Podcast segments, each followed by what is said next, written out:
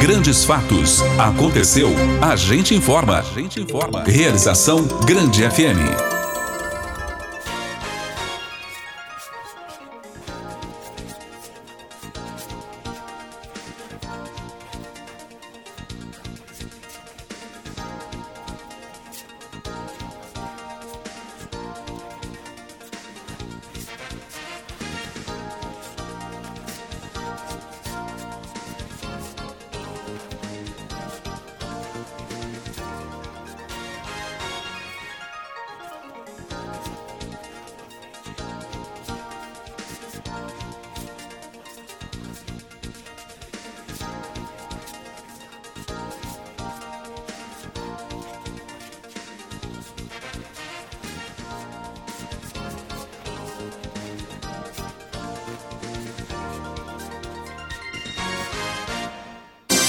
Grandes fatos. Aconteceu, a gente informa.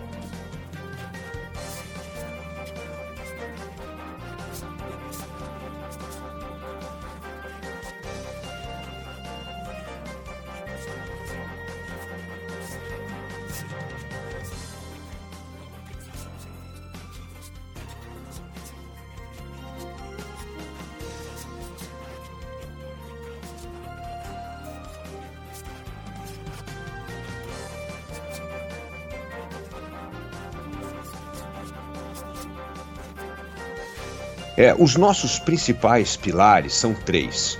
O primeiro, o Brasil tem de ser a grande potência do que nós chamamos da economia verde. Nós temos já o agro como o nosso grande destaque na exportação e nós precisamos agora compreender como transformar o nosso principal ativo, o meio ambiente, em algo que vai enriquecer o Brasil, trazer prosperidade para a população, gerar renda e emprego. Como vocês sabem, hoje o investimento global tem hoje um carimbo. Ou ele é em lugar que tem um projeto sustentável, ou liga para o social, para a governança, não vai ter dinheiro. A gente está falando aqui, gente, de mais de 250 trilhões de reais que o mundo está dizendo isso. É o mercado que está dizendo, não é governo, não é ONG, não é nada. O mercado está dizendo assim: ou você me apresenta um projeto sustentável ou não tem dinheiro.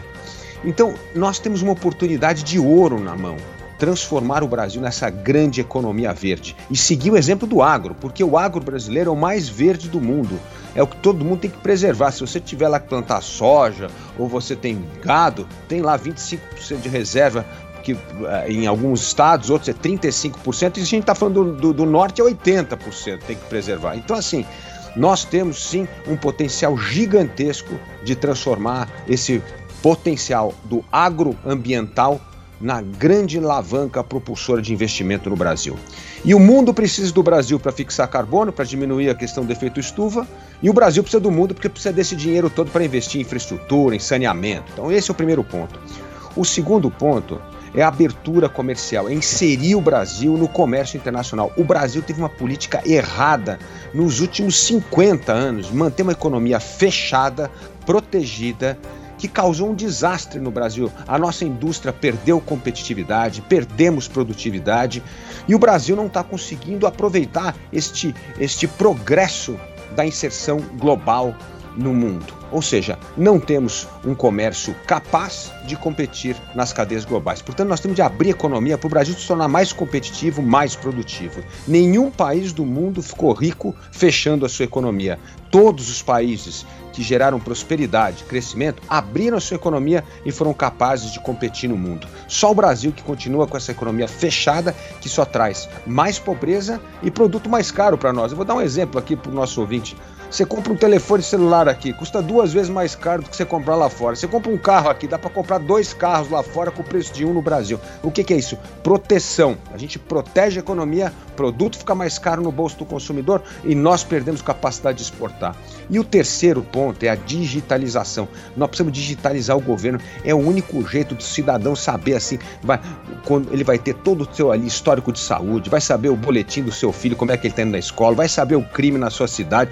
E isso é importantíssimo. Nós precisamos quebrar essa resistência das pessoas. E o único jeito que o Estado vai prestar melhor serviço para a população é por meio de dados. Por isso, essa digitalização do governo é algo fundamental para melhorar a qualidade do serviço público ao cidadão. E a gente vê em épocas de campanha como essa que nós estamos agora na pré, mas efetivamente vamos entrar muito brevemente na campanha eleitoral, que todos os candidatos ou aqueles que estão né, buscando esta vaga, como a, o senhor, tem aquele discurso de acabar com privilégios.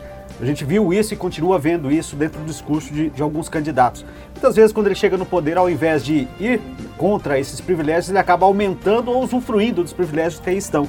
O senhor também é um crítico aí desse tipo de situação e, e critica quem faz uso desses privilégios. De que forma o senhor mudaria isso ou romperia essa prática dentro do possível governo? Bom, essa é uma ótima pergunta. Aliás, é a pergunta que deveriam ter feito ao candidato Lula, né? Porque ele fala que vai inserir os pobres no orçamento da nação. Eu também vou.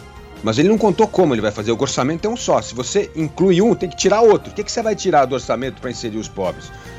Para inserir os pobres, e é o que nós vamos fazer também, nós, nós, eu vou te contar onde nós vamos cortar. Nós vamos cortar privilégio. O Brasil gasta 330 bilhões de reais por ano em subsídio, em proteção. É um absurdo. A gente dá dinheiro para quem não precisa. Então, para dar dinheiro para quem precisa, quer incluir os mais pobres, precisa cortar privilégio. E eu quero ver aqui quem é o candidato que vai apresentar corte de privilégio. Eu estou dizendo, a gente tem 330 bilhões e tem que cortar a maioria desses privilégios. É uma, uma, olha, eu vou dar um exemplo aqui. A indústria automobilística nesse Brasil recebe subsídio desde o Juscelino Kubitschek e continua vendendo o carro mais caro do mundo. Tem algum cabimento? Será que a gente, depois de 50 anos de subsídio, a indústria não consegue sobreviver sem subsídio? É um absurdo. Então nós temos que fazer corte sim. E ali no orçamento estão todos os 30, 330 bilhões tem que cortar privilégio. O Brasil não pode mais sustentar feudos de privilégio, porque isso prejudica a população, prejudica o crescimento econômico do Brasil e vai atrasar, como eu disse, essa nossa inserção numa economia verde.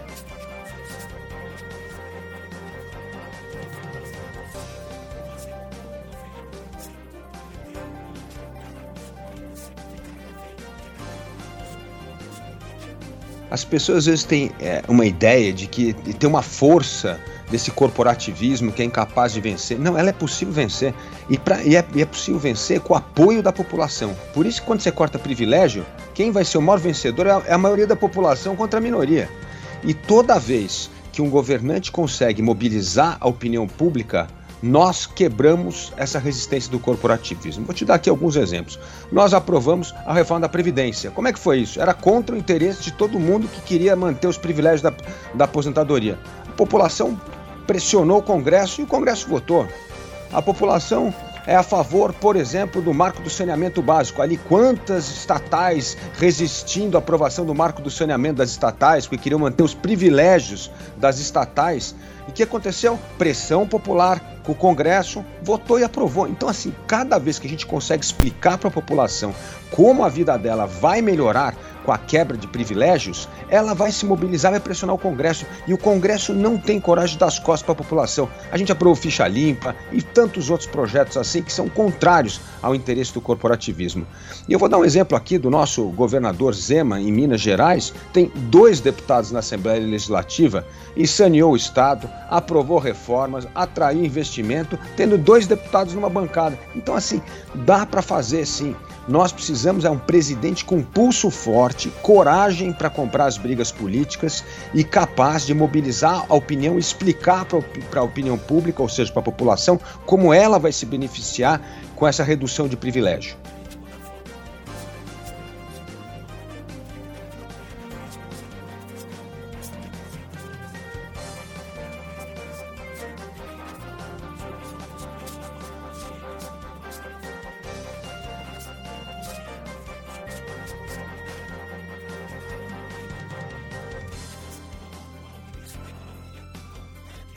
Bom, vou começar pela resposta clara, objetiva e direta. Sim, vamos privatizar a Petrobras. E por uma razão muito simples.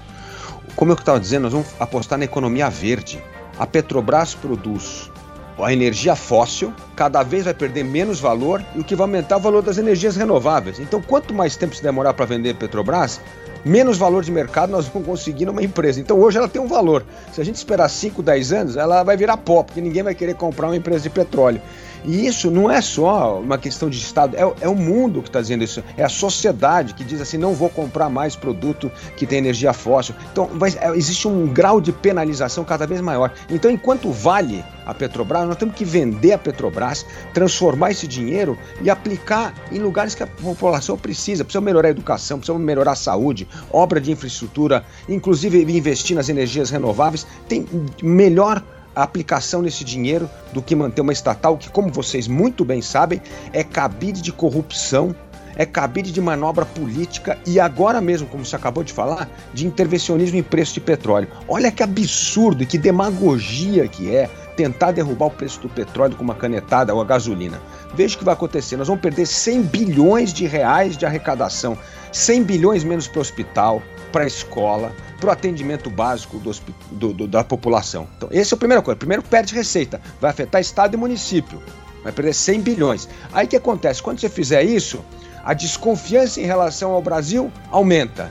E aí o que, que acontece? Sobe o dólar. Sobe o dólar, vai subir o preço da gasolina. E aí você faz um corte de 100 bilhões e vai subir o preço da gasolina porque aumenta a desconfiança em relação do Brasil, aumenta o dólar e a gasolina em dólar. Então é demagogia, é populismo e toda vez que o governo faz alguma interferência no mercado, quem paga a conta mais caro é o povo. Eu só vou lembrar aqui um, um episódio recente. A presidente Dilma, com uma canetada, cortou o preço da energia em 20%. E o que, que aconteceu?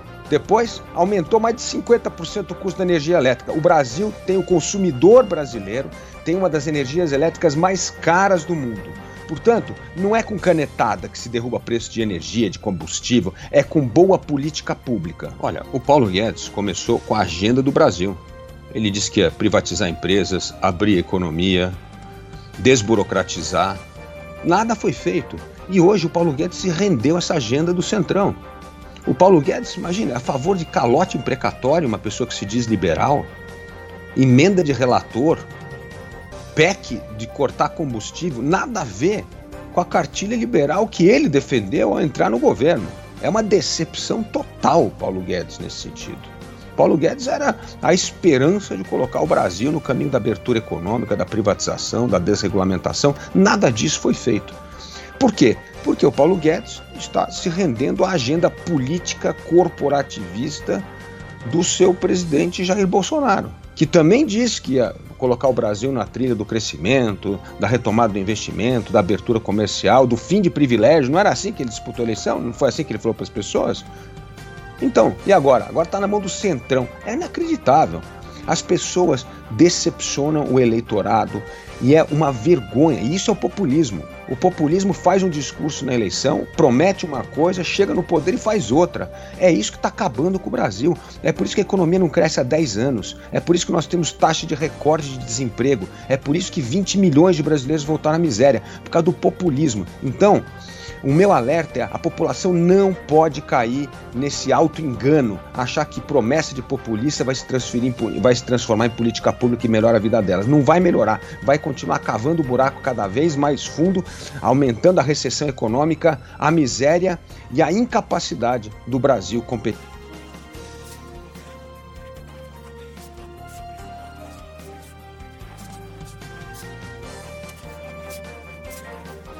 Olha, primeiro, nós temos de elogiar as coisas boas que o governo faz. Essa é uma coisa boa que o governo fez. Mudar de um sistema de concessão para um sistema de autorização, isso vai aumentar o investimento nas ferrovias, isso vai ajudar a escoar a safra no Mato Grosso do Sul, isso vai evitar desperdício que nós temos nesse transporte, como, como vocês bem sabem. Né? Nós perdemos quase 35% do alimento do momento que ele é colhido na fazenda até o momento em que chega no prato das pessoas. Então, nós, nós diminuímos desperdício, aumentamos a eficiência. Então, isso é importante e é algo que tem que ser mantido. E vamos aplaudir sim o governo quando faz uma coisa certa. Essa PL das ferrovias que permite emitiu a autorização é muito bom. É bom para o Brasil, é bom para o agro e vai ser bom para o consumidor, porque vai cada vez mais baratear o preço, o preço do alimento na ponta.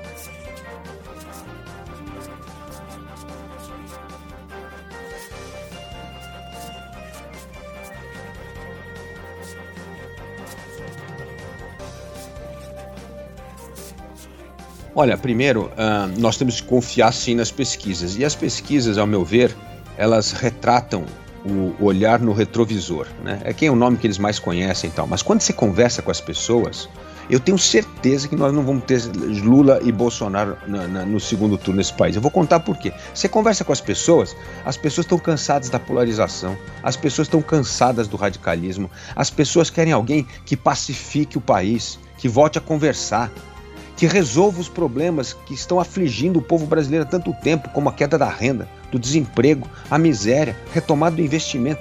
Então, na hora de começar a campanha para valer, vocês vão ver que esses atributos que as pessoas estão falando para a gente na rua, que não tem nada a ver com a pesquisa, eu falo que tem uma simetria entre a pesquisa e o que as pessoas dizem para a gente, conversando com a gente. E eu tenho certeza na roda de amigo de vocês a mesma coisa. Falou, gente, vamos parar de brigar, vamos conversar, vamos descobrir como é que a gente resolve o Brasil, pô. Como é que resolve o problema do Brasil. É, esse é o clima. Então, do, não é possível que nós vamos ter duas pessoas que fomentaram o radicalismo e a polarização no segundo turno, porque não é o que o eleitor e que a população está buscando. Então haverá muita mudança e não acho que é erro de pesquisa, não. Eu, concordo nas pesquisas. Eu acho que é mudança de atitude das pessoas. Isso que elas estão falando hoje para a gente nas ruas, o que faz nas rodas de conversa, elas vão começar a manifestar na hora do voto. E vamos ter sim surpresa. Por isso que o que vocês estão fazendo aqui hoje comigo e que estão fazendo com todos os pré-candidatos é muito importante. Nós precisamos discutir proposta. Não dá mais para ficar nesse discurso vazio, desse debate ideológico que não leva a nada e não resolve a vida das pessoas. O senhor já se posicionou aí contra as medidas populistas. Vamos falar sobre algo muito é, importante para o nosso país, aliás, um problema que nós estamos vivendo. Mais de 14 milhões de desempregados em busca de, de uma oportunidade no mercado de trabalho. Nós temos visto o governo atual dando, é, dentro daquilo que a gente falou há pouco, de privilégios para determinadas classes, ou seja, aumenta só para uma categoria e não para outra. A gente está vendo esse tipo de situação acontecer. E o trabalhador, aquele que precisa da vaga de emprego, está cada vez mais distante, com mais dificuldade de voltar ao mercado de trabalho. Qual seria a sua proposta para trazer o Brasil novamente no rumo de criação de novas vagas de emprego e de voltar a dar dignidade para esse trabalhador que hoje está sem a oportunidade do trabalho? Olha, voltando aqui à nossa questão da economia verde, por exemplo, nós, nós aprovamos outra medida importante, como já conversamos aqui, do marco do saneamento básico. Imagina, 100 milhões de brasileiros não têm acesso ao esgoto tratado. 35 milhões de brasileiros não têm acesso à água tratada. Um absurdo. Esse é um problema do século XIX que a gente está no século XXI e ainda não resolveu. E isso afeta a saúde, afeta tudo. Mas só para ter uma ideia, nós precisamos de 700 bilhões de reais para os investimentos em infraestrutura no Brasil. Isso que mais gera emprego é obra de infraestrutura, como a gente sabe. Agora, para fazer isso, ou nós mostramos um plano sustentável, que isso vai ser feito com reuso de água, que isso aqui vai ser feito de acordo com os critérios ambientais, ou não vai ter dinheiro para investir. Então, a importância de termos a economia verde como pilar central para atrair investimento em infraestrutura, retomar o emprego é fundamental. A segunda coisa, respeito a contrato. Não dá para rasgar contrato no meio do, de uma concessão. Olha só lá no Rio de Janeiro, a linha amarela, uma concessão de uma estrada. O, o, o prefeito, o ex-prefeito Crivella encampou, rasgou o contrato, disse que o pedágio estava muito caro, num ato populista, mais uma vez o ato populista, tá certo? E até hoje a justiça não deu ganho de causa para quem tem o devido direito de explorar a concessão. Isso é um absurdo. Se assusta investidor no Brasil. Imagina o cara vai investir no Brasil e o cara rasga o contrato e fala: não, agora está cobrando muito caro. Bom, está cobrando muito caro hoje porque ele vem investindo há 15, 20 anos para melhorar as condições. E é um contrato. Foi honrado um contrato. Então, honrar contrato, ter segurança jurídica é fundamental para a geração de emprego, é o, é, o, é o resgate da confiança no Brasil. Então, o nosso ponto central é o que vai tomar, retomar o investimento, renda e emprego no Brasil é primeiro resgate da confiança, cumprimento de contrato. Segundo, economia verde para impulsionar o investimento em infraestrutura. E terceiro, mais importante, capacitação da nossa mão de obra. As pessoas perderam, às vezes, emprego que nunca mais vai voltar. Precisa ter curso de capacitação para dizer para onde o mercado está indo. Eu vou dar um exemplo aqui. Você vê lá, o nosso desemprego recorde. Agora, vai na área de programação Vai nessa área de programação de computação e tecnologia. Tem falta de mão de obra. As pessoas estão desesperadamente tentando contratar gente. E aí e pagando muito bem. Então, assim, tem um descompasso. Agora vamos começar com a, com a tecnologia 5G de celular, outro investimento enorme que vai ter. Então, a gente precisa ter requalificação de mão de obra para preparar as pessoas para onde tem emprego, porque tem profissões que realmente vão ser extintas. Candidato, queria fazer duas perguntas, são, são bem objetivas para o senhor. Muito tem se falado, principalmente por parte do governo Bolsonaro, tem reclamado, se queixado de interferência entre poderes, que o STF interfere tanto na, na, na, na, Câmara, na Câmara, no Senado, como também no governo dele. Queria saber se o senhor concorda com esse ponto de vista e também na questão reeleição.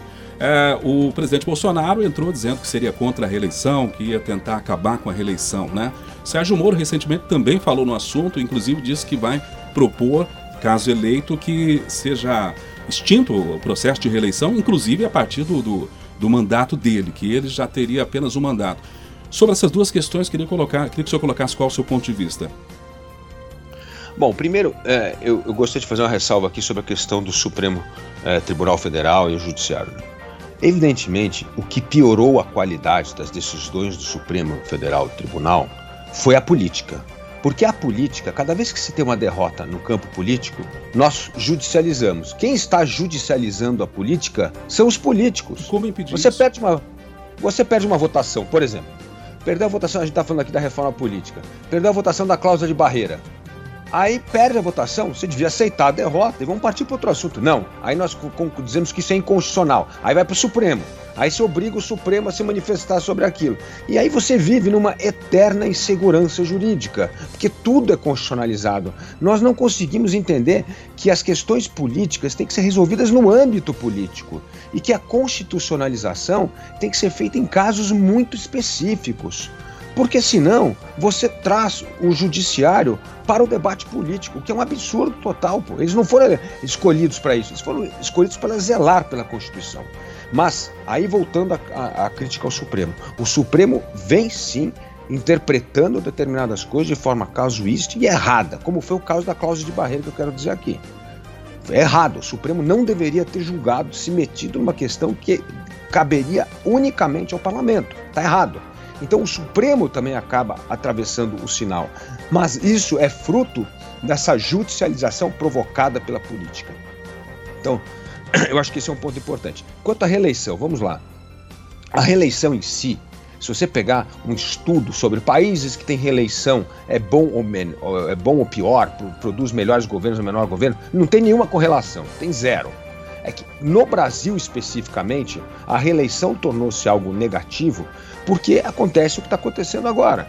É a utilização da máquina para garantir a reeleição. E cada vez que você utiliza a máquina para despejar dinheiro, adotar medidas populistas, como tentar parar o preço do combustível com canetada, você deixa um enorme rombo passivo para a população para se reeleger. Então, aqui a reeleição tem que ser combatida não é pelo mérito da reeleição, é porque aqui ela é usada de maneira perversa. Os governos utilizam isso para usar a máquina pública para se reeleger. Isso está errado.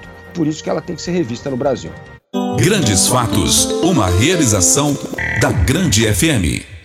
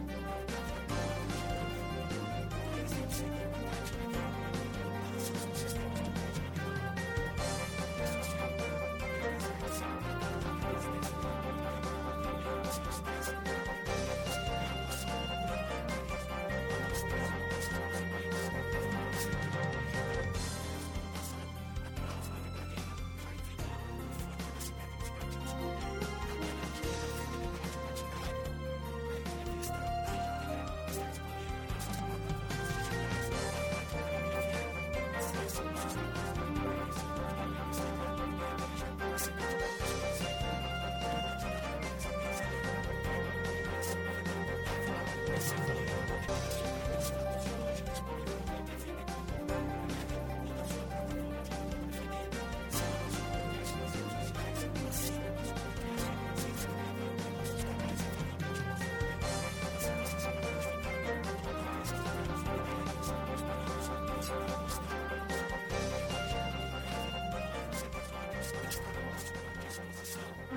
Você conferiu Grandes Fatos, uma realização da Grande FM.